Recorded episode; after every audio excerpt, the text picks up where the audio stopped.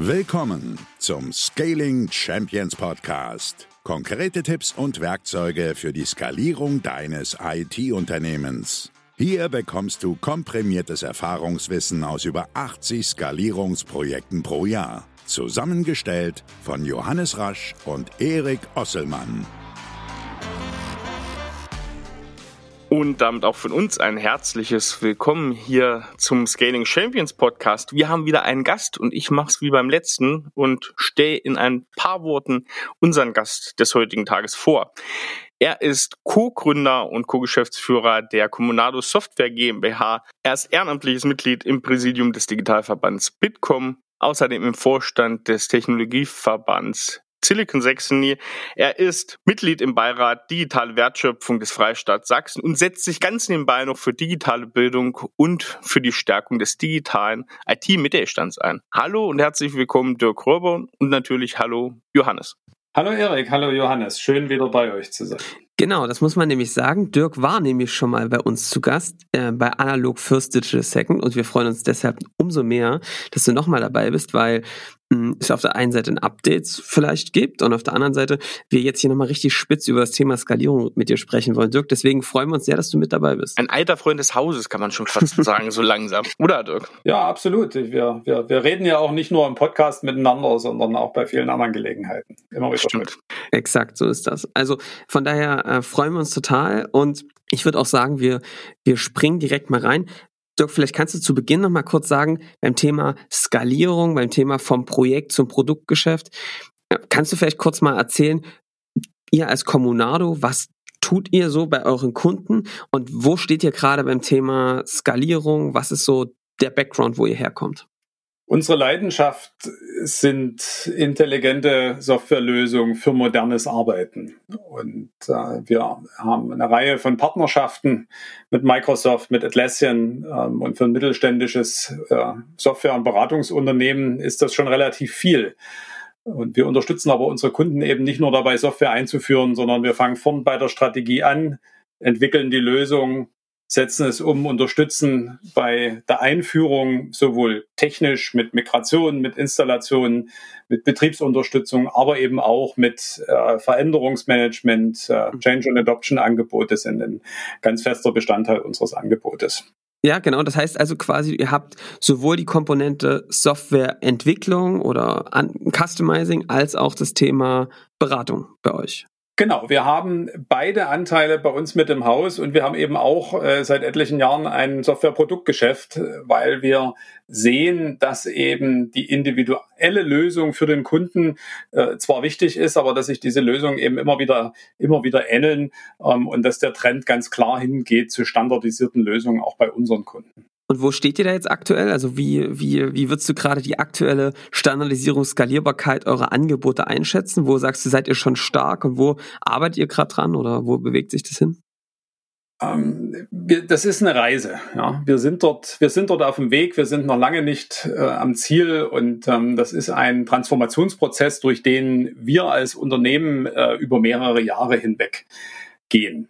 Wo sind wir schon stark? Äh, wir haben eine ganze Reihe von Entwicklungen, die wir individuell mal für Kunden gemacht haben, heute als standardisierte Apps, äh, zum Beispiel im Atlassian Marketplace. Mhm.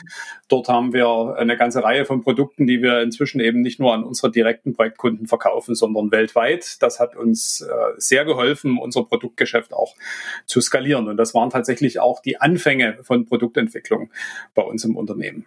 Ein Teil, wo wir im Prozess sind, aber in den letzten Jahren einige äh, Fortschritte äh, gemacht haben, ist äh, in dem Bereich Lösungen zu entwickeln. So bieten wir zum Beispiel eine Lösung auf der Basis von Atlassian Confluence an, mit der man Management-Handbücher, zum Beispiel ein Qualitätsmanagement-Handbuch für eine ISO 9001-Zertifizierung oder mhm. ein Informationssicherheitshandbuch für eine 27001 äh, gut strukturiert erstellen kann im Unternehmen und aber eben insbesondere mit der gesamten Mannschaft kollaborativ weiterentwickeln und pflegen kann was eine ganz wichtige Anforderung der Norm heute ist. Und das machen wir auf der einen Seite mit unseren Apps, die wir auch über den Marketplaces verkaufen und zum anderen aber mit einem integrierten äh, Beratungsansatz und einer integrierten Lösungskonfiguration, äh, die wir dann eben sehr standardisiert an unsere Kunden verkaufen, die Projekte standardisiert durchführen, die Kunden bekommen eine standardisierte Lösung ähm, und damit gelingt es uns zum einen eine gute Qualität über mehrere Standorte hinweg ähm, für unsere Kunden sicherzustellen, auf der anderen Seite aber auch die Erträge in den Projekten zu steigern. Also sehr, sehr spannend, weil es eben äh, also ein sehr cooles Betätigungsfeld ist, glaube glaub, Dirk, das kannst du bestätigen, dass es also spannend ist, die Aufgaben sowohl Produkt softwaremäßig als auch Beratung zu kombinieren, hat viele ähm, coole Potenziale, gegenseitig zu wirken, sich zu verkaufen, beim Kunden einen Effekt zu erzeugen, aber hat natürlich auch eine gewisse Komplexität ne, in der Abwicklung und in der Weiterentwicklung. Das hat tatsächlich eine sehr hohe Komplexität. Und äh, Johannes, ich erinnere mich, wir haben da schon, schon öfter auch drüber gesprochen. Ne? Also die, die Frage, kann man denn Projekt und Produkt in einer Firma machen? Mhm. Und da sagen ganz viele, nein, das geht nicht, völlig unterschiedliches Geschäftsmodell äh, etc. pp. Und wir sagen, doch, es ist möglich. Aber man muss natürlich ein paar äh, Voraussetzungen schaffen dafür. Und eine wichtige Voraussetzung ist natürlich, dass man die, die echte Produktentwicklung, dass man dafür dedizierte Ressourcen hat, dedizierte Teams hat. Wir haben tatsächlich unser Produktgeschäft in einen eigenen Geschäftsbereich äh, gegliedert, der auch nach ein paar anderen Prinzipien geführt wird als der, der Rest des Unternehmens. Vor allem die Prozesse äh, mhm. sind dort anders in der Produktentwicklung als jetzt in der in der Projektentwicklung. Und auf der anderen Seite ähm, habe ich die, die Herausforderung, ähm, sozusagen, wo kommt denn die Ideen her für die Produkte? Und äh, da ist natürlich das, das Projektgeschäft, wo ich selber ganz nah über meine Berater am Kunden dran bin, ist eine äh, unglaublich wertvolle äh, Quelle für, für Ideen, äh, für Anforderungen an, an neue Features, an Weiterentwicklung von Produkten, auch an ganz neue Produkte. Und wir versuchen, diese äh, beiden Dinge gut miteinander zu, zu kombinieren. Das sorgt ab und zu für Konflikte, mhm. aber diese Konflikte, die muss man dann eben aus, ausmoderieren und muss schauen, dass man den besten Nutzen auch draus zieht. Ja, ist auf jeden Fall ein cooler Einblick, ähm, weil ich glaube, dass, also ich sehe das auch so wie du, dass es ein sehr cooles Potenzial hat, aber es nicht ganz ohne ist, es ähm, täglich zu managen.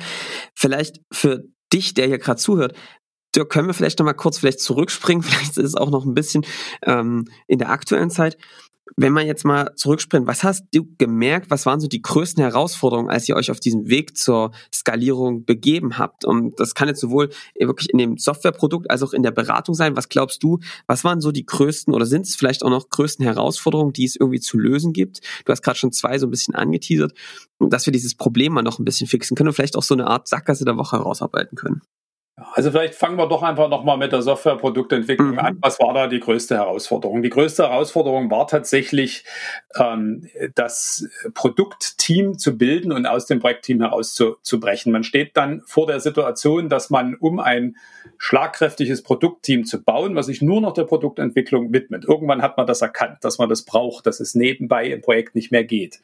Ähm, um das zu bauen, muss man ja, die besten Architekten, die besten Entwickler aus den Projektteams rausnehmen und muss sagen, die stehen jetzt für die Kundenprojekte nicht mehr zur Verfügung, die machen jetzt nur noch Produktentwicklung. Ja. Und das ist ein ganz schmerzhafter Prozess. Das hat etliche Monate gedauert und jede Menge Konflikte äh, mit sich gebracht. Und wir haben das durchgezogen. Es hat wehgetan und es war aber erfolgreich. Und ich kann da nur anregen, äh, äh, ne, zu sagen, äh, das muss man tun. Äh, wenn die Leute gekündigt hätten, wären sie auch weg gewesen. So sind sie noch da und kümmern sich aber um das künftige Produktgeschäft. Also, wenn also ich gleich moderieren kann auf einer Metaebene, ist es nämlich was, was wir immer wieder sagen. Die Idee, schaffe Standards und nimm dann deine erfahrensten Entwickler, Entwicklerinnen, dass sie am Standard weiterentwickeln können und du eher Juniors, jüngere Kollegen, noch nicht so erfahrene nutzt, um dann eben mit dem Kunden in den Projekten zu customizen. Ist das so ein bisschen der Ansatz? Ja, das ist so ein bisschen der Ansatz, äh, wobei man natürlich nicht einfach nur Jugend forscht im Projekt machen kann, ja. sondern äh, natürlich äh, Strukturen braucht, dass man äh, die jungen Kollegen, die man äh, dann in die Kundenprojekte schickt, dass man sie unterstützt durch mhm. Senioren mhm. natürlich ne, ja. oder durch äh, erfahrene Berater ähm, und dass man ein, einen Weg findet, diese Kollegen natürlich auch intern auszubilden an den Standards, ja, damit sie wirklich auch eine gute Qualität am Kunden abliefern können.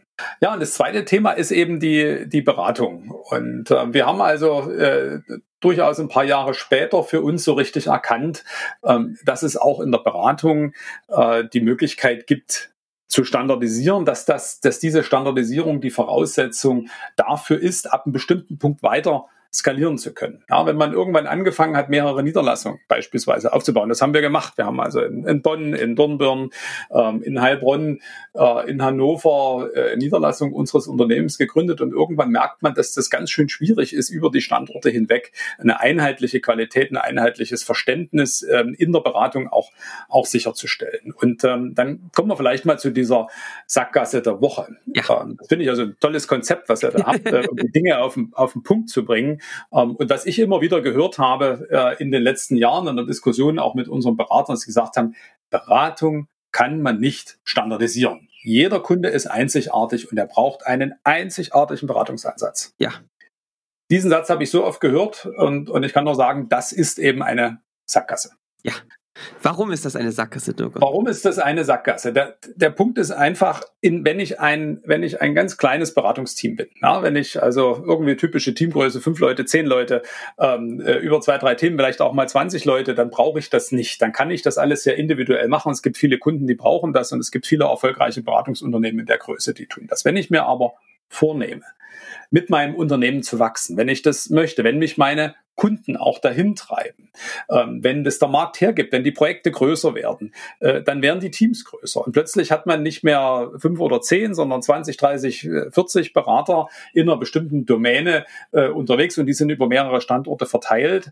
Dann wird es unglaublich schwer, dieses Wachstum durchzuhalten, neue Leute an Bord zu holen, eine gleichbleibende Qualität beim Kunden zu erzielen, auch eine, eine äh, für alle Projekte äh, im Rahmen ne, sinnvoll sinnvoller Zielwerte zu erreichen, die Profitabilität sicherzustellen, das wird immer schwieriger und man erlebt dann Situationen, wo man sich sagt, warum machen wir diesen Fehler schon wieder? Warum wird denn dieses Projekt schon wieder quasi auf der grünen Wiese gebaut? Das haben wir doch alles schon ein paar Mal gemacht. Warum werden denn äh, die Dinge, die wir da erarbeitet werden, nicht übernommen? Und dann kommt das Not Invented Here Syndrom und der ja. Kunde ist da ganz anders und so weiter und so weiter. Na, also typische Dilemmata, die viele von uns, glaube ich, kennen. Und dann kommt die Erkenntnis zu sagen, auch in der Beratung kann ich standardisieren. Die Projekte sind ähnlich. Es macht auch einen Sinn, ähnliche wiederkehrende Projekte auch durchzuführen, um aus den Erfahrungen der vorhergehenden Projekte gut lernen zu können um äh, Formate standardisieren können, zu können, Vorgehensweisen standardisieren, Workshops standardisieren in ihren, in ihren Inhalten, Templates zu standardisieren, um am Ende Vorbereitungsaufwände zu reduzieren, auch natürlich professionell gegenüber dem Kunden auch dazustehen, eben nicht jugendforscht, sondern mit einer bewährten Methode in das Projekt und in den Workshop beispielsweise zu gehen und ein qualitativ hochwertiges Ergebnis zu erreichen und dafür eben nicht nur die absoluten Top-Experten einzusetzen, sondern auch in der Lage zu sein, jüngere Kollegen, neue Kollegen von unterschiedlichen Standorten einbinden zu können, die gut onboarden zu können und, und dann am Ende sehr wirksam haben zu können im Projekt.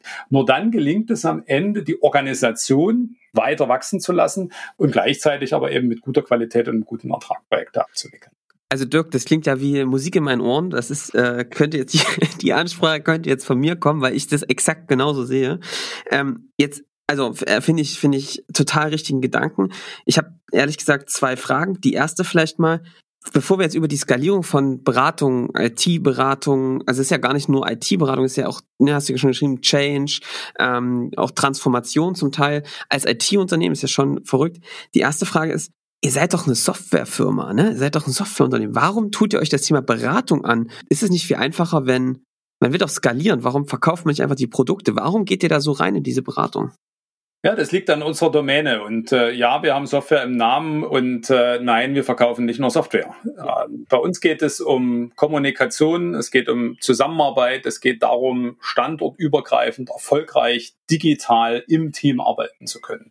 Und äh, wir wissen alle, das haben wir, glaube ich, in der Pandemie erlebt, ähm, es ist eben nicht nur äh, das Software-Tool, was ich da brauche, sondern es geht eben auch um Vorgehensweisen, es geht um die Kultur, es geht um Veränderungsprozesse und das hat unglaublich viel mit, mit Beratung zu tun. Es geht auch darum, äh, natürlich die Lösung, die man hat und die oftmals sehr ähnlich ist zwischen mhm. den Kunden, aber eben so auf die individuellen Bedürfnisse des Endkunden dann anzupassen, ähm, dass äh, sie erfolgreich, dass der Kunde damit erfolgreich wird. Und das alles ist Beratung. Also für mich ehrlich gesagt tiefsten Respekt. Warum? Ihr habt aus meiner Sicht etwas getan und verstanden und lebt es auch. Deswegen äh, bist du auch hier im Gast. Deswegen ähm, äh, finden wir euch auch so klasse, weil ihr verstanden habt, dass es nicht um ich verkaufe dem Kunden schnell eine Lösung, sondern um Transformation geht. Also das heißt Nutzen vor Gewinn. Ich will dem Kunden nicht nur das Tool verkaufen, weil das nicht sein echtes Problem ausschließlich löst, sondern ich muss es ja am Ende schaffen, den Kunden, wie wir immer sagen, hoch auf den Berg zu bringen und ihm wirklich diese Schritte, die da auf dem Weg zu gehen sind, mit ihm gemeinsam zu gehen, damit die am Ende besser kommunizieren, eine gute interne Kommunikation. Und dazu gehört eben nicht nur Technologie, sondern eben auch zwischenmenschliches Beratung, Prozesse. Ja? Ja, das hast du wunderbar zusammengefasst, das hätte ich nicht besser machen können. Also, äh, das, das, ich glaube, dieser Gedanke ist erstmal wichtig, den, glaube ich, braucht man erstmal als Unternehmer, um da überhaupt den Frame so zu setzen, auch für seine Mitarbeiter, dass man einfach klar ist, was brauchen Kunden und dann kann der ein Lösungsraum entstehen. Jetzt beim Thema skalierende Beratung, was mich, mich frage, Hast du denn, Dirk, die Ursache schon ermitteln können, woher diese Sackgasse der Woche kam? Warum glauben so viele, dass Kunden so individuell sind? Warum halten die daran so fest? Was mache ich jetzt als Unternehmer, wenn ich vor meinen Mitarbeitern stehe und die das selbst glauben und ich das vielleicht auch noch selbst glaube, ja? Ich glaube, das hat natürlich ganz viel mit, mit, mit Erfahrung zu tun. Wenn ich noch nicht erlebt habe, äh, wie standardisierte Beratungsvorgehen mich erfolgreicher mache im Projekt, dann, dann äh, sehe ich das nicht, was, was der Vorteil sein kann. Das hat also, glaube ich, unglaublich viel damit zu tun, was wir an Beratungskompetenz äh, äh, im Unternehmen haben, ähm, auch hier in der Region haben, muss man, muss man ganz klar sagen. Und äh, wir sehen ja, dass eine ganze Reihe von Unternehmen auf dem Weg sind, ja, zu standardisieren, ja. äh, Produkte in der Software zu entwickeln, Produkte für die Beratung zu entwickeln. Das ist euer Tagesgeschäft, Johannes, äh, mit diesen Unternehmen äh, zu, zu arbeiten. Und wir müssen hier gemeinsam das, das Know-how aufbauen. Also ich glaube, das ist einfach so ein Erfahrungsthema. Und ähm, ja, manchmal muss man sich dann, glaube ich, einfach auch auch trauen. Und es ist natürlich auch eine, eine große Herausforderung, genau dieses Spannungsfeld zwischen Standardisierung auf der einen Seite für mhm. mehr Effizienz, für besseres Onboarding, für Qualitätssicherung zu erreichen und auf der anderen Seite die Individualität der Lösung trotzdem so sicherzustellen, dass der Kunde absolut zufrieden ist. Vor allem die, die zentrale Frage, die ja immer aufkommt, ne, wenn du was sagen denn eure Kunden dazu? Also ich erlebe dann häufig, dass dann auch schon Geschäftsführerinnen ähm, sagen unsere Kunden, wenn die merken, dass unsere Beratung Standard ist, schmeißen die uns raus, weil die sagen, jetzt verkauft ihr uns zu solchen teuren Sätzen Standards aus der Konserve. Seid ihr wahnsinnig? Ähm, das erleben wir ein Stück weit anders. Und ich glaube, dass Beratung da nicht über einen Kamm geschoren werden kann. Ähm, wir haben viele Kunden, die sagen, ihr seid die Experten, ihr macht das nicht zum ersten Mal. Wir erwarten von euch, dass ihr hier mit einem klaren Vorgehen kommt. Ja. Ähm, und das wird, das wird von unseren Kunden erwartet und äh, wir sehen es als Vorteil an, uns mit einer standardisierten Vorgehensweise, mit standardisierten Formaten ähm, äh, auch vom Wettbewerb zu differenzieren. Mhm. Und die, ja, wie formuliere ich das jetzt? Ähm, und diesen, dies, dieses Spannungsfeld dann auszugestalten. Auf der einen Seite mit, äh, mit bestimmten Standards reinzugehen, die man natürlich gegenüber dem Kunden vielleicht weniger als Standard darstellt, sondern als eher als unsere Methode ähm, damit äh, mit einem professionellen Vorgehen reinzugehen, was auch gut aufbereitet ist, optisch, von den Inhalten her, ja. von den Begrifflichkeiten her, von der Sicherheit im Umgang der Berater damit. Und auf der anderen Seite aber eben so viel Freiheitsgrad drin zu haben, dass man die Individualität des Kunden dort direkt rein integrieren kann. Ja, wo man dann auch den Vorteil hat, dass man sich um den Rahmen nicht so im Detail Gedanken machen muss, weil das alles vorbereitet ist. Und ich kann als Berater meine Zeit rein investieren, mit dem Kunden zu sprechen, den Kunden zu verstehen und seine Herausforderungen, Probleme, ja, seine, seine Inhalte dann in das Beratungsframework von uns so zu integrieren, dass am Ende was rauskommt, was der Kunde nur von uns bekommen kann. Also ich habe meine Frage ja bewusst so ein bisschen kontra gestellt. Ich kann das, was du da sagst, nämlich genauso unterschreiben. Tatsächlich ist genau das Gegenteil der Fall, was wir beobachten. Wir machen das jetzt schon eine ganze Weile so für uns selbst und für unsere Kunden. Und tatsächlich merken wir, dass die Qualität an Leistung, die erzeugt werden, vor allem auch wir messen es ganz einfach an den Ergebnissen, die Kunden dann durch uns, mit uns erzeugen, viel, viel, viel höher ist, weil der Frame klar ist. Du weißt genau, was nacheinander passiert. Du musst dich nicht mehr, es geht ja so graue Energie in so Projekten drauf, dass du einfach planst, wie läuft dieses Projekt weiter. Und das fällt ein Stück weit weg und du kannst viel mehr Energie darauf zu konzentrieren, wie löst du jetzt dieses individuelle Problem und kannst eben auch schon Dinge, die du im Zweifel später brauchst, schon früher reinmachen, weil du es einmal komplett durchdacht hast. Ne? Und ähm, dadurch entsteht eigentlich ein riesengroßer Nutzen für den Kunden. Absolut, und es entsteht auch ein großer Nutzen für den äh, Berater. Ja. Ähm, er, er kann sich nämlich in der Vorbereitung ähm, auf den Kunden fokussieren und muss nicht, ich sage es jetzt mal ganz platt, dann noch nachts äh, vorneweg die Folien hübsch machen. Richtig. Wenn du sagst, eure Berater sehen jetzt genau diese Vorteile, beispielsweise sich mehr auf den Kunden zu fokussieren und nicht irgendwelche Folien zu klicken, bei welcher Gruppe war es denn intern, bevor ihr da gestartet seid, leichter bei den Entwicklern, denen zu sagen, Leute, jetzt nicht mehr individuelles Projektgeschäft, sondern jetzt wird eine Software entwickelt? Oder war es bei den Beratern leichter? Leute, jetzt gibt es Standardfolien und äh, Standardvorgehen, Frameworks und ihr müsst nichts mehr individuell machen. Wer hat es besser angenommen? Da muss ich jetzt ein bisschen vorsichtig sein, was ich sage. Ich, äh, äh, ich glaube, dass die Herausforderung bei den Beratern eine etwas größere ist und ich will das auch erklären. Ähm, in, der, in der Software ist es natürlich bekannt, dass man Standardsoftware entwickeln kann. Das gibt es seit zig Jahren. Und, und äh, Entwickler identifizieren sich auch äh, viel lieber mit einem Produkt des Unternehmens oder ihrem eigenen Produkt äh, als mit einer Individualentwicklung. Deshalb ist das Interesse der Entwickler in Standards reinzugehen, äh, also in eine Standardsoftwareentwicklung reinzugehen, größer gewesen. Und das war auch schon bekannt.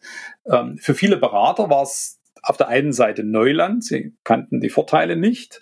Ähm, und auf der anderen Seite sind natürlich viele Berater, auch erfahrene Berater, extrem stolz darauf und auch sehr stark so geprägt, äh, ganz individuell für den Kunden zu arbeiten. Ja.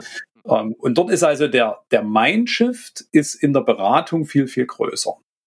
Und es ist aber auch eine spannende Herausforderung. Das macht, das macht auch Spaß und ähm, äh, die, äh, der Schritt, den man am Ende gehen muss, ist natürlich in diese Beratungsprodukte genauso zu investieren wie in Softwareprodukte. Das heißt, ich brauche dedizierte Ressourcen, die sich darum kümmern. Ähm, ich, ich muss wirklich mir Zeit nehmen, diese Standards zu entwickeln, sie zu validieren, sie wieder zu äh, verfeinern ähm, und das Ganze in der Kette, sagen wir mal, vom Angebot bis zum, äh, ja, bis zum Projektabschluss, Workshop, wie auch immer, ähm, und zur unserer, letztendlichen Dokumentation.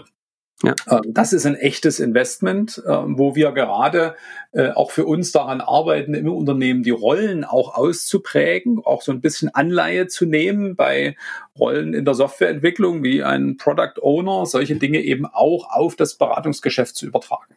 Mhm. Also wenn ich mal kurz einen Strich ziehe, um es zusammenzufassen, ist einerseits für mich jetzt die Erkenntnis schon, ihr habt aus meiner Sicht gut verstanden, Software mit Beratung so zu kombinieren, dass es am Ende den Nutzen für den Kunden perfekt trifft und ihn wirklich zu transformieren, positiv gesagt. Zweitens, Beratung auch als Produkte zu verstehen, in die man genauso investieren muss, wo man auch dedizierte Rollen braucht und dann eben auch die Leute gut abzuholen, da wo sie sind, ne, und auch in ihren Motivationen. Ich sage ja immer so ein bisschen Betroffene zu Beteiligten machen, eigentlich auch zu rauszustellen, was hast du eigentlich als Berater davon, wenn das in Standards läuft? Weil ich kann dir sagen, das Team bei uns und auch ich, wir, würden nie wieder zurück in die alte Welt gehen, weil die Vorbereitungszeit, ähm, der, die Schnelligkeit von, wie sich Leute einarbeiten bei uns, ist halt unglaublich. Ne? Bei uns, muss ich dir vorstellen, schaut ein neuer Consultant innerhalb von zwei Monaten machen die die eigenen Workshops, innerhalb von drei Monaten die gesamt kompletten alleine Projekte, weil die sich halt, keine Ahnung, wie viel, 30, 40, 50 Stunden Videokurs angucken, wo alle Inhalte und der gesamte Prozessablauf äh, im Detail erklärt ist. Und wenn du ihn drei, vier Mal angeguckt hast und das dann mit deinen äh, Lernbuddies gemeinsam in Projekten umgesetzt hast, hast du es schnell, relativ schnell drauf. Ne? Und da nie wieder würden wir zurück in eine andere Welt wechseln wollen. Ja, also äh, sehr, sehr, sehr gut zusammengefasst, was die Vorteile sind äh, für das Unternehmen, aber auch für den Berater selber. Ähm, ich will vielleicht noch mal einen unternehmerischen Aspekt hier reinbringen, was da tatsächlich entsteht in so einem Unternehmen, wie du es jetzt gerade auch beschrieben hast. Es entsteht Intellectual Property, es entsteht. IP im People-Business. Unmöglich, oder? Hätte man doch vor Jahren niemals gedacht, dass das geht. Aber das geht eben auch in der Beratung. Und das ist eine, eine neue Erkenntnis. Und ich glaube, diese Botschaft, die müssen wir schon ein bisschen raustragen, auch äh, hier in unserer Region, ähm, dass das Schule macht. Ich habe jetzt Dirk, jetzt mal eine unternehmerische Frage an dich. Wenn du das so machst, das heißt, du fängst jetzt an, ähm, den Beratungsprozess zu standardisieren, zu optimieren, auf einmal gibt es Skripte vielleicht, Checklisten, die Leute werden schneller, ähm, die werden effizienter, indem sie das machen, es gibt ja noch einen riesen Effekt bei Standardisierung. Der Kunde sitzt ja nicht so häufig in Workshops.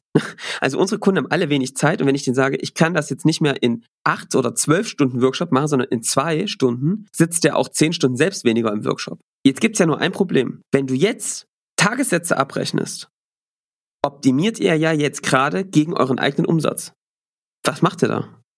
Das ist ja da. Tolle rhetorische Frage. Äh, unternehmerisch ist natürlich eines ganz klar. Ähm, wir müssen alle weg von Time and Material. Ähm, der Wettbewerb über Tagessatz äh, ist, ist einfach ein ganz schwerer. Äh, es gibt äh, natürlich die Top-X Consultants, die mit ein paar tausend Euro Tagessatz dort am oberen Ende sehr erfolgreich äh, unterwegs sind und die im Übrigen auch standardisieren.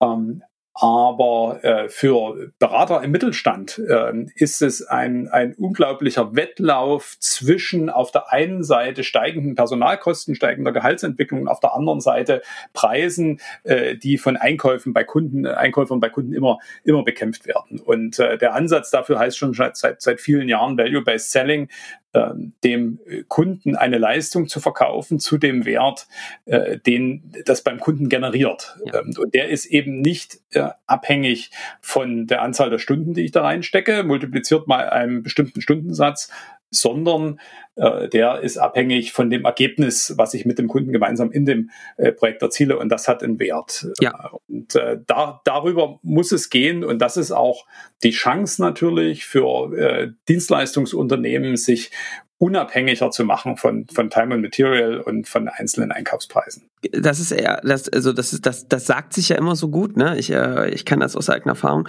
Ähm, es ist natürlich immer für viele, auch im Vertrieb, auch als Berater, immer total schwer, weil du ja auf einmal dann einen, einen Einkauf äh, vor dir sitzen hast, die ja, die ja darauf konditioniert wurden, eine Vergleichbarkeit herzustellen. Und die dann sagen, ja, das ist zwar alles ganz nett, ich verstehe es auch mit dem Value-Based Pricing, aber was ist denn jetzt euer Tagessatz? Wie geht ihr damit um? dann, glaube ich, den Mut haben, äh, diesen Tagessatz, äh, den es dann ja auch nicht mehr gibt. Es gibt ja. vielleicht nur interne Kalkulationssätze, aber es gibt keine, keine Tagessätze, äh, die, die, diesem Kunden nicht äh, zu nennen und ihm einfach immer wieder klar zu machen, was bekommt er äh, für diese Leistung und äh, mit ihm auch über Vergleichbarkeit zu sprechen. Ja.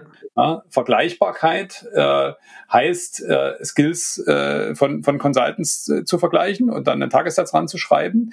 Ähm, äh, wenn ich ihm aber ein, äh, ja, ein bestimmtes Einführungsprojekt beispielsweise äh, verkaufe, nach das einer bestimmten Methodik folgt, ähm, dann verkaufe ich ihm ja in das Projekt hinein auch ein, ein, ein Know-how. Ja. Ähm, und auch der Einkäufer weiß, dass er, wenn er eine Software kauft, äh, da einen Lizenzpreis für zahlen muss. Und äh, auch diese Brücke hilft manchmal auch, ihm klarzumachen, du bekommst eben hier nicht nur die Leute, äh, die das mit dir machen, sondern du bekommst auch ein Stück weit Methode, wo wir viel Vorinvest hineingesteckt mhm. haben. Und das ist ja tatsächlich so. Ja. Ähm, und, und das hat natürlich natürlich auch einen Wert. Also für mich jetzt hier wieder das absolute Learning, dass eigentlich diese Beratung, diese ja, begleitende, vorgeschaltete, währenddessen Beratung als eine Chance zu sehen, erstens Value-Based Pricing durchzusetzen, wo auch eine Marge entsteht für einen als Unternehmer, um Freiraum zu haben, das Angebot weiterzuentwickeln. Und zweitens die Chance als Dienstleister, auch wenn man vielleicht Softwareprodukte im Hintergrund hat, ich denke jetzt gerade an die ganzen Systemhäuser, sich zu individualisieren und deutlich vom Wettbewerb abzuheben, weil man eben nochmal tiefer in eine Zielgruppe reingeht, weil man ganz spezifischeres Wissen ähm, ja, mitbringt. Andere sagen, ähm, unser Aspekt ist vor allem, dass wir den Kunden befähigen zur Selbsthilfe, ja, dass sie das quasi, dass wir dieses Wissen vermitteln. Ich glaube, da steckt eine Riesenchance in der Zukunft, sich da zu individualisieren und auch eine Alleinstellungsmerkmal herauszubilden. Absolut, das ist die Chance, äh, die es hier zu erschließen gilt. Ähm, und deshalb äh, sind wir dabei, unser Beratungsgeschäft in den nächsten Jahren konsequent äh, zu standardisieren, eben genau dieses Intellectual Property ja. zu entwickeln, um unseren Kunden am Ende mehr bieten zu können, als was in der Zeit, die man einem Berater verkaufen kann, äh, überhaupt leistbar ist und dafür natürlich auch einen besseren Preis in Summe zu erzielen und auch die Ertragsstärke des eigenen Unternehmens zu steigern. Und sag mal, wie macht ihr das? Vielleicht nochmal einen kurzen Ausblick. Wie geht's da so weiter? Also was habt ihr, was sind da jetzt, siehst du für Meilensteine, die jetzt auf euch zukommen? Ihr werdet jetzt, denke ich, so eine Art ähm, irgendwie schon mal angefangen haben, die Projekte irgendwie auf dem ähm, hinzulegen und zu gucken, wie kann man die grob strukturieren und, und dann auch Standards rauszubilden. Wie geht das Ganze weiter jetzt ähm, für euch?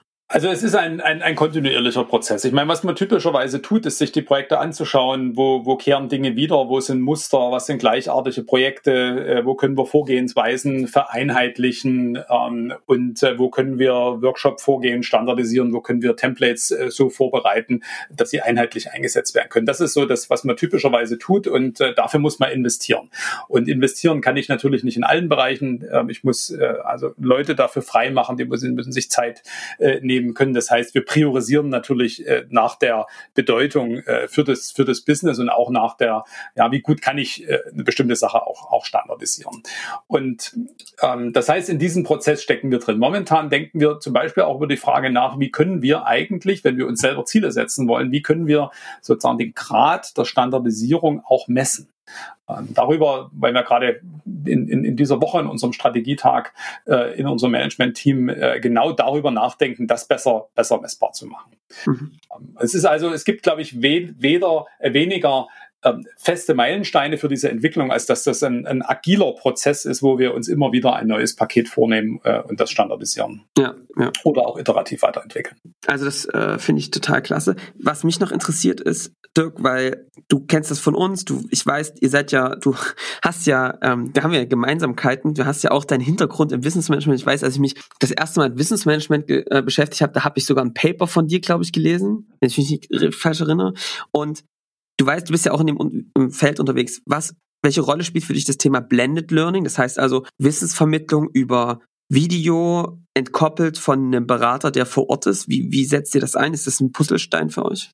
Das spielt eine äh, immer größere Rolle, hat gerade jetzt auch während der Corona-Pandemie nochmal einen ganz starken Boost bekommen, äh, wo natürlich das äh, klassische Training vor Ort auf Null zurückgefahren worden ist, wo auch ähm, ja man viel Online-Training machen kann, aber man natürlich auch merkt, dass dort ähm, auch Grenzen bestehen, auch auf der, auf der Kundenseite. Ähm, und gleichzeitig ist ganz deutlich gestiegen auch die Nachfrage nach Lern Inhalten, als Videos, als interaktive Inhalte, auch als medial gut aufbereitete Bilder zum Teil, ähm, dass das äh, äh, eine größere Rolle spielt und dass die Kunden das nachfragen. Das ist übrigens auch eine Chance zu standardisieren und yes. auch damit auch Geld zu verdienen mit diesem Inhalt ganz, ganz nebenbei. Und, äh, und wir sehen auch den Trend, dass genau diese Inhalte genau dorthin zu liefern, wo der Anwender sie braucht, also mitten in einem Office 365 Portal oder in einem Atlassian Confluence Wiki, dort, wo ich das brauche, brauche, dass ich als, als Anwender ähm, kleine Lerneinheiten, kleine Nuggets genau auch an der Stelle konsumieren kann, ähm, wo ich sie brauche. Das ist ein, ein, ein wesentlicher Trend ähm, und auch auf der geschäftlichen Seite ist das etwas, was wir, äh, also was, was eindeutig wächst. Also quasi am Ende reden wir über eine Komposition aus Beratung, technischer Lösung und äh, Wissensvermittlung und das muss eigentlich zusammengesetzt werden, wie so eine Komposition, wie in einem Orchester. Ne? Eigentlich muss das dann entlang der Reise, die ein Kunde geht, eigentlich zusammengesetzt werden und die richtigen Nuggets an der richtigen Stelle gebraucht werden. Genau, es ist genau wie du sagst, diese Kombination aus einer technischen Lösung, unter der liegt typischerweise heute eine große Plattform eines Ökosystems, zum Beispiel von Microsoft oder Atlassian.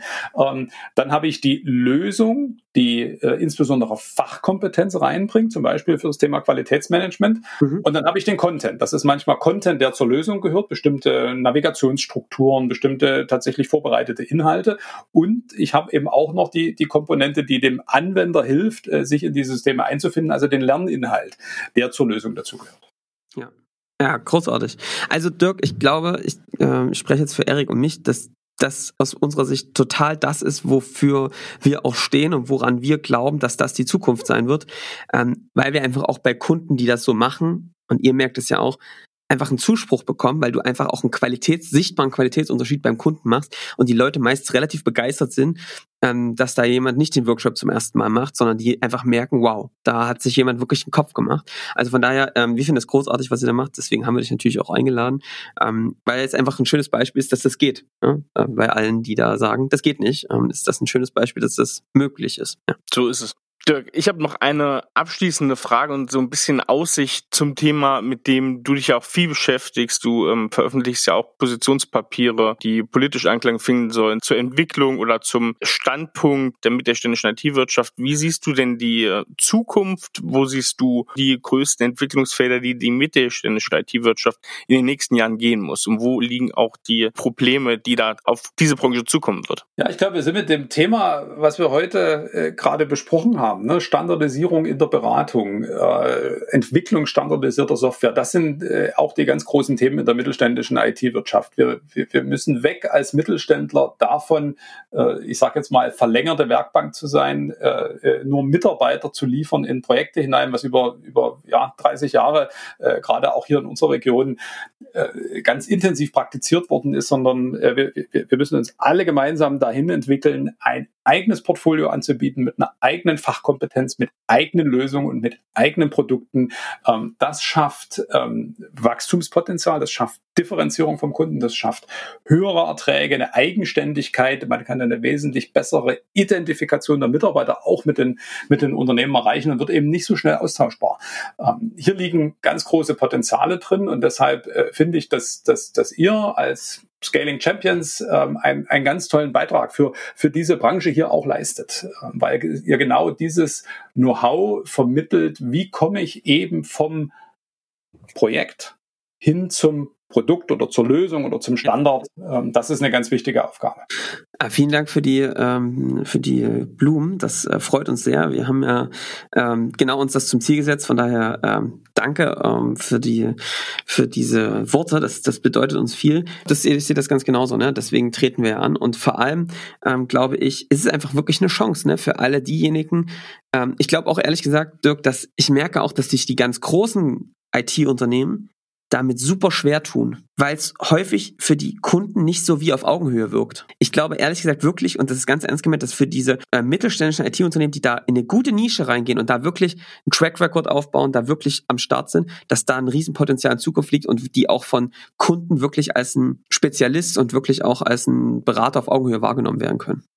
Ja, absolut. Und es ist eben auch, äh, auch für Mitarbeiter unglaublich spannend, in solchen Unternehmen zu arbeiten. Man ist dort eben nicht derjenige, der als kleines Rädchen im Getriebe eines Großunternehmens unterwegs ist, äh, sondern man ist derjenige, der ganz nah am Kunden ist auf der einen Seite und auf der anderen Seite aber eben in der Lage ist, auch Standards und Produkte mitzuentwickeln und mitzusetzen und für äh, eine Individualität zu sorgen im Profil des, des Anbieters, äh, was ich bei einem, bei einem Großen so gar nicht mitprägen kann. Also von daher, ähm, die Zukunft ist äh, bright, ja.